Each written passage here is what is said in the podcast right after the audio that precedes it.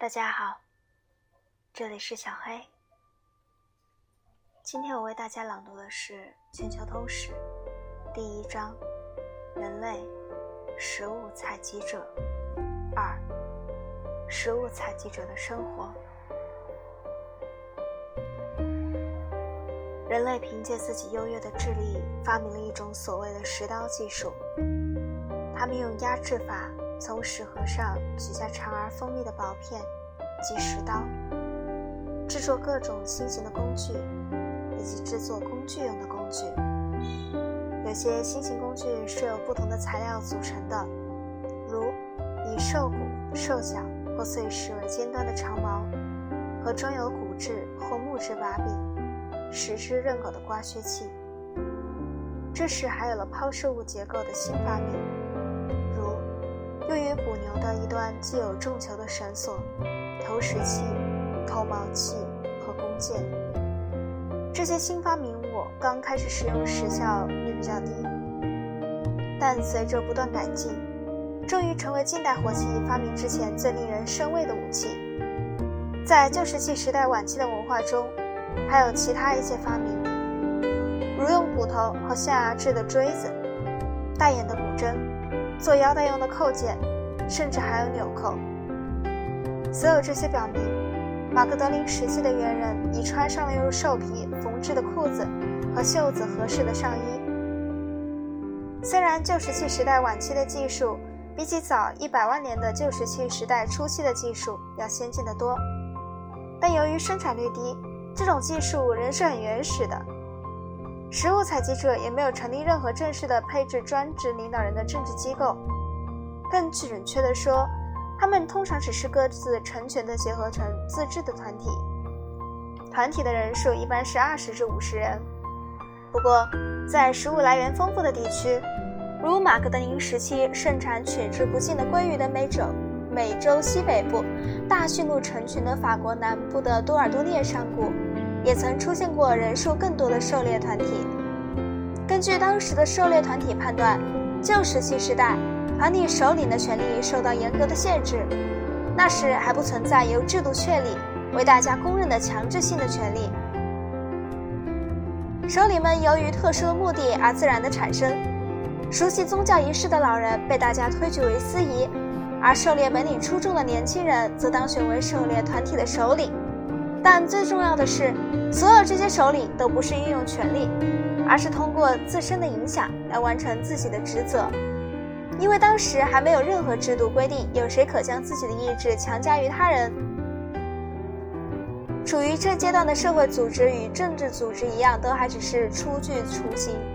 如果说这两者真可以区别开来的话，社会组织的基本单位是家庭，由父亲。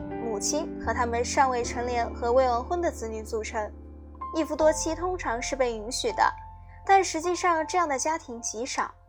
在旧石器时代的几百万年中，男女之间的关系比此后的任何时候都更为平等。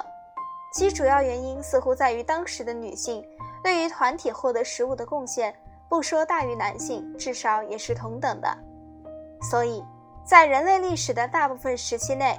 并没有今日所谓的男尊女卑的观念，现实中的女性也不处于依从和卑下的地位。通过对现在仍然存在的九十个食物采集部落所进行的一项研究，人类学家们发现，在这些部落中，男人负责狩猎动物，提供肉食，而女人则负责负责采集营地周围所能发现的一切可供食用的东西，植物块浆、浆果。坚果、水果、蔬菜、昆虫、蜥蜴、蛇类、啮齿类动物、贝类等等。虽然男人弄来的肉类极受欢迎，但事实却是，女人采集来的食物仍为主要的食物来源。女人采集到的食品经常是男人带回的猎物的两倍。因此，尽管两性承担着不同的任务，但这些任务却同等重要。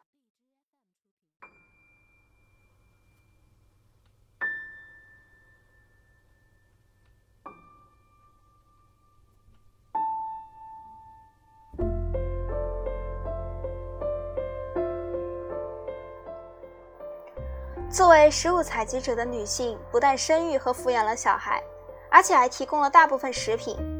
确实，男人负责部落的防卫，并掌控着武器，但是他们并不用武器来恐吓或镇压女人。事实上，当欧洲人最初在海外遇到食物采集部落时，他们普遍都对部落中的女性享有比欧洲女性多得多的平等感感到好奇和震惊。耶稣会传教士保罗列居内，在1633至1634年的整个冬天，都和居住在加拿大东部拉布拉多半岛的蒙大格拉斯纳斯卡比印第安人的一个部落待在一起。女性在这里享有极大的权利，列居内报告说，并力劝该部落的男人们坚持自己的权利。我告诉他们。男人是一家之主，在法国，女人是不能支配丈夫的。另一个耶稣会传教士报告说，从决定计划、决断事情、确定旅程到储备冬季物资，几乎每件事情都由家庭主妇决定。颇有意义的是，人类学家安尼洛·利克克于1950至1951年研究蒙大格拉斯拉斯卡比印第安人时发现，这些印第安人中间的两性关系依然如故。经过长达几个世纪的男女有别的教化，我们仍然看到他们具有集体责任感，具有安乐自治感，这真是一件美妙的事情。在食物采集部落中，不但男女平等，而且部落成员之间也都有着很亲密的血族关系。每一个人都要对他人承担责任，从而享有权利和特权。他们在寻找食物、躲避风雨和防御敌人的过程中互相帮助。虽然部落与部落之间也会因个人世仇和争夺狩猎、捕鱼的地盘而发生一些争斗，但是由于旧石器时代的社会缺乏维持大规模战争所必不可少的人力和物力，所以大规模的战争直到有了农业，生产率大大提高，人口相应增多时才成为可能。总之，旧石器时代的社会组织的实质是协作。从根本上来说，家庭和部落都是相互协作的团体。他们共同为生存而进行艰苦的斗争。在考察了世界上不同地域的食物采集者的日常生活之后，人类学家 R.B. 里得出如下结论：一种真正的公社生活常被当作乌托邦式的理想而不予考虑，时常在理论上得到认可，然而在实践中却实现不了。但是，有关食物采集者的证据却告诉了我们一种截然相反的情形。这种有物共享的生活方式不但在世界上的许多地方都存在，而且还延续了很长一段时间。人类学家们近来除了关注我们史前祖先的社会制度外，还关注他们的日常食物。这主要是因为他们所吃的东西似乎对我们今天有借鉴意义。几千年前的人类吃什么，可以通过两种方法来判断：其一是通过研究粪化石，即古人排泄物的化石。粪化石里含有许多东西，如花粉、植物结晶体、羽毛、骨头、毛发以及蛋壳，因此一个粪化石就提供了几百万年前食物的一个密封记录。另一个办法是观察今天的食物采集者吃什么，无论他们是澳大利亚的土著人，还是居住在南非卡拉哈日沙漠中的抗人。这类观察已显示，现代食物采集者的食物供应惊人的充足，且有保障。尽管他们生活在别人都不愿意居留的恶劣环境中，食物丰富的一个原因是，食物采集者对他们的家乡有着惊人的了解，他们非常熟悉生活在那里的各种动植物。他们虽然不会阅读和写作，但却能学习和记忆。比如说，抗人的记忆力就非常好，他们能用近五百种不同类型的动植物做食物、药品、化妆品、毒药或其他用品。其中单是昆虫，它们就吃甲虫、幼虫、毛虫、蜜蜂蛹、白蚁、蚂蚁和蝉。由于我们的习俗，我们认为这些昆虫中的大部分都不能吃，然而它们却都富含营养。比如说，白蚁所含的蛋白质高达百分之四十五，比干鱼所含蛋白质的比例还要高。食物采集者乐意吃的食物数量很大，这就保证了他们的生活所需。食物采集者依靠大量不同种类的动植物作为其食物来源，这就使他们比农民过得更为充裕。因为农民只种植少数几种庄稼，所以一旦这些庄稼因为干旱、洪水、霜冻或虫灾而欠收，他们就要面临挨饿的危险。相比之下，食物采集者就不会碰到这种危险。他们一旦发现某种食物供应减少，就会用他们能够发现的数百种食物来弥补缺口。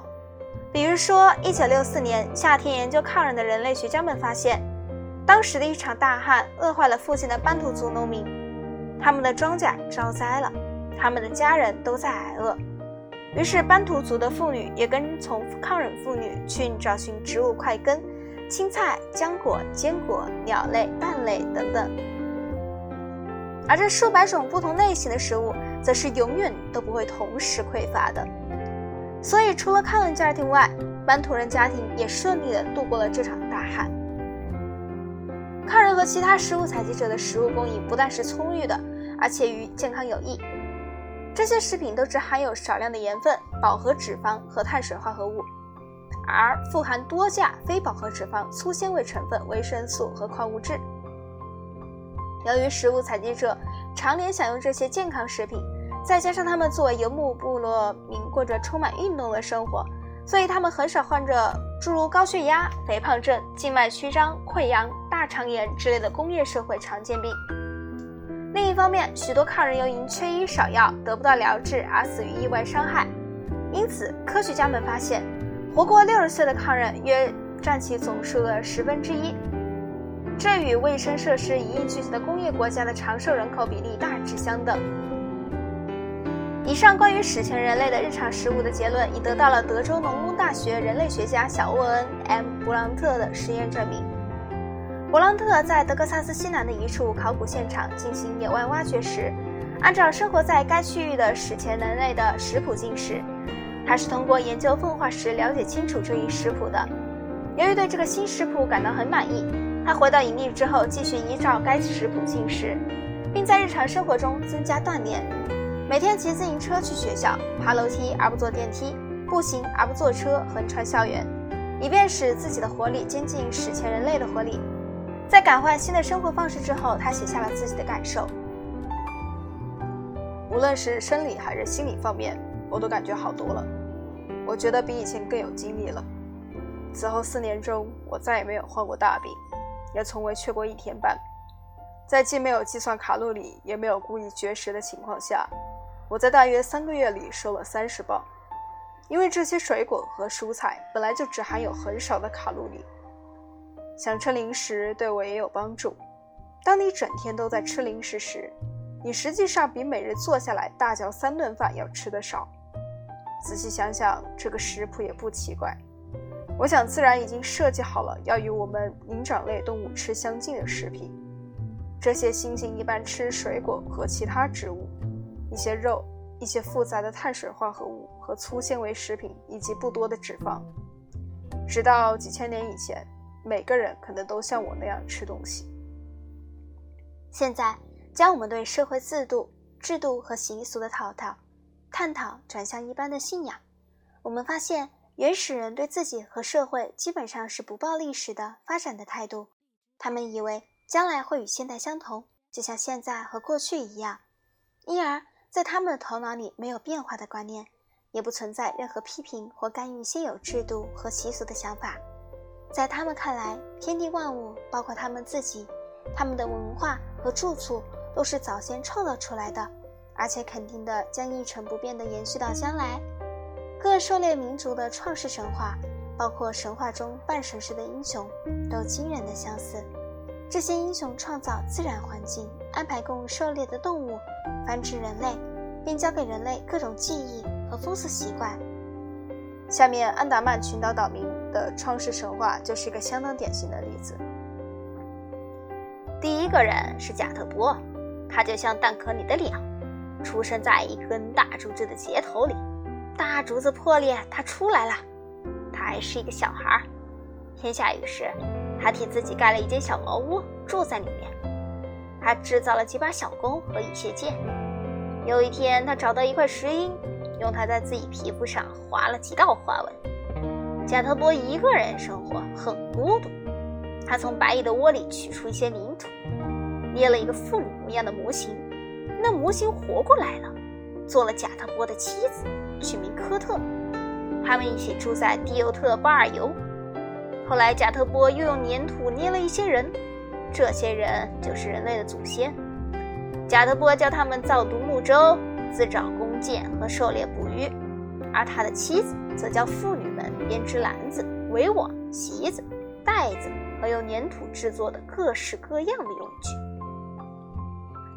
原始人对于自然的情况知道的很多，他们不能不关心周围的一切，否则就无法生存。他们的知识代代以口相传，所以其中大部分知识只是现在才得到承认和利用。对印度简树及一种速生长轻植物的全方位利用就是一个例子。几百万年以前，印度简树在古代文献和村落文化中始终占有显著地位。它的树皮、树叶、花朵、种子和果实被用来治疗从糖尿病、各种溃疡到便秘的种种疾病。它的树枝被制成有杀菌作用的药膏、牙膏。它的油脂现在被用来制作牙膏和肥皂。它的萃取物则是一种很好的杀虫剂，对于杀死包括蝗虫、幼蚊以及棉铃虫在内的两百多种昆虫具有特效。尽管早期人类对于大自然有着大量第一手知识，但是他们对自然界的情况只是知其然而不知其所以然。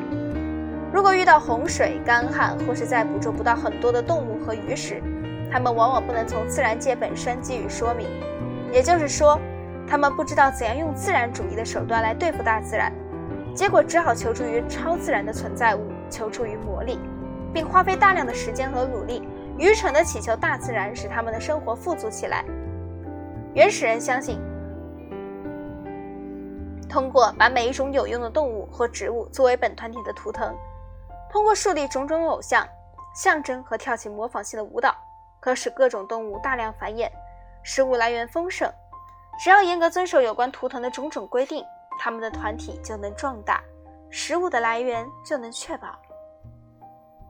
下期我们再见。